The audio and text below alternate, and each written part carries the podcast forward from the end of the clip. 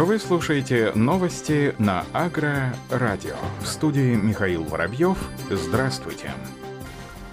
В Оренбурге могут построить завод по переработке тары от ядохимикатов. В совещании приняли участие представители 40 российских регионов. Организовало мероприятие учреждение Россельхозцентра, и оно было посвящено актуальной теме утилизации тары от пестицидов. Оренбургский филиал Россельхозцентра закупил и запустил в работу прессовое оборудование, заключены договоры с транспортными организациями. Ему было поручено осуществлять сбор и транспортировку опасной тары в Оренбургской и соседних Свердловской, Курганской и Челябинской областях. За прошлый год собрано и отправлено на утилизацию 50 тонн опасной тары, однако в условиях пандемии коронавирусной инфекции нарушился экономический баланс. Отправлять тару стало невыгодно. Возникла необходимость компенсации со стороны производителя химикатов. После обсуждения теоретических организационных вопросов участники совещания отправились на полигон Россельхозцентра по сбору и упаковке опасной тары, осмотр производства и промышленной зоны дал основание одобрить опыт оренбуржцев и рекомендовать его к распространению в других регионах. В ходе совещания руководитель местного филиала Россельхозцентра Бессембе Балгужинов высказал предложение о строительстве в Оренбургской области мини-завода по первичной переработке тары. Предложение поддержали директор Россельхозцентра Александр Малько и другие участники совещания, предложившие прежде просчитать экономический эффект и логистику деятельности деятельности такого предприятия.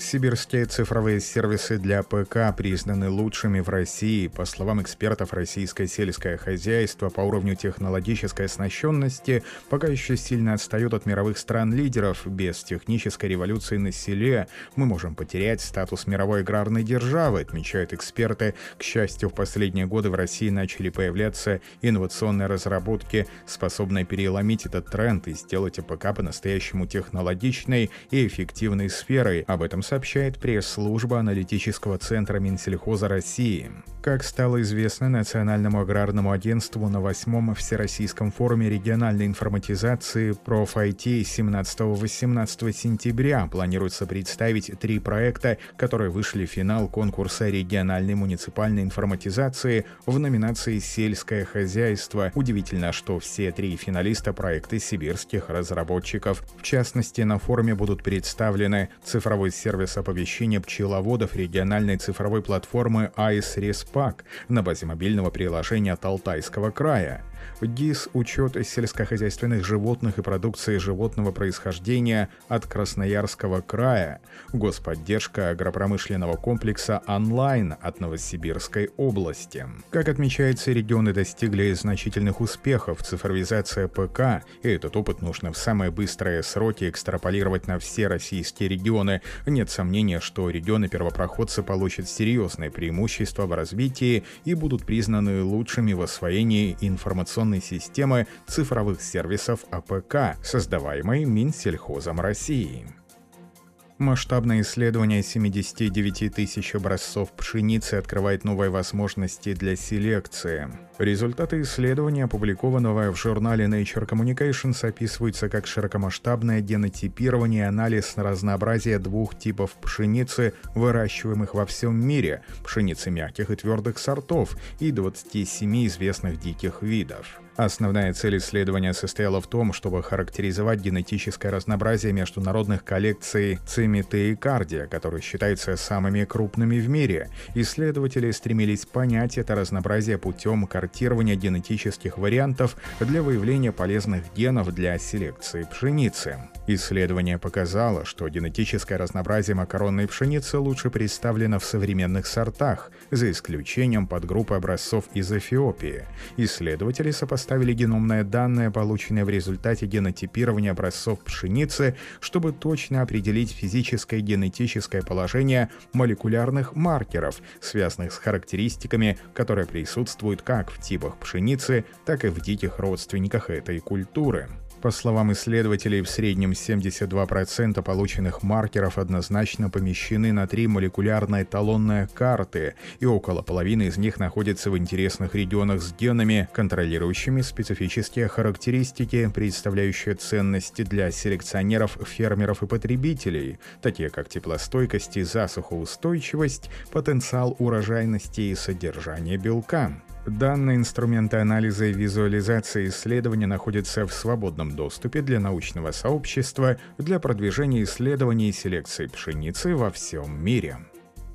Корпорация JCO объявила о подписании соглашения по приобретению исследовательского центра 151 Research, занимающегося разработкой продукции для создания новых технологических зерновых решений. Об этом сообщается в официальном пресс-релизе производителя. Компания JCO и 151 Research ранее заключили эксклюзивное технологическое соглашение в рамках своего партнерства по разработке системы точного мониторинга зерна, который дает производителям и коммерческим операторам возможность лучше проанализировать содержание влаги в зерне в стальных бункерах. Данное приобретение бизнеса позволит AGCO продолжить развитие этой системы и разработать новые решения. Система точного мониторинга зерна позволяет пользователям видеть содержание влаги во всей массе находящегося на хранении зерна. Текущей осенью команда завершит первоначальный выпуск системы в ограниченном количестве увеличения производственных мощностей планируется до сбора урожая 2021 года.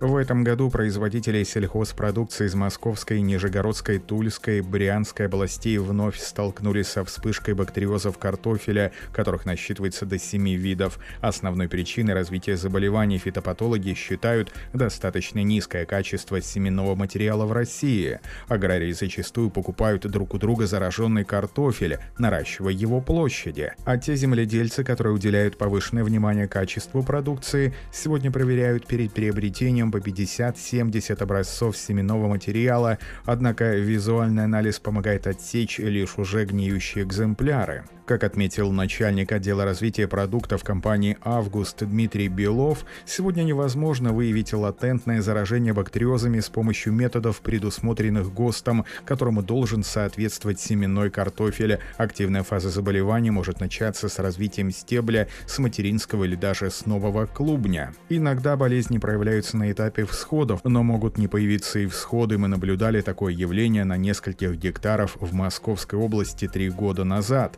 Проблема общая, но в этом году бактериозы особенно сильно проявляют себя из-за погодных условий, переизбытка влаги и прохладной весны в основных регионах возделывания картофеля, отметил Дмитрий Белов и одной строкой о ходе уборочной кампании в Российской Федерации. На 11 сентября зерновые и зернобобовая культура обмолочены с площади более 37,5 миллионов гектаров, что составляет около 78,5% к посевной площади. Об этом сообщается на официальном сайте Минсельхоза Российской Федерации.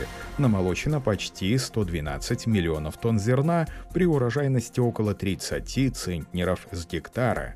На этом все. Оставайтесь с нами на глав агронома.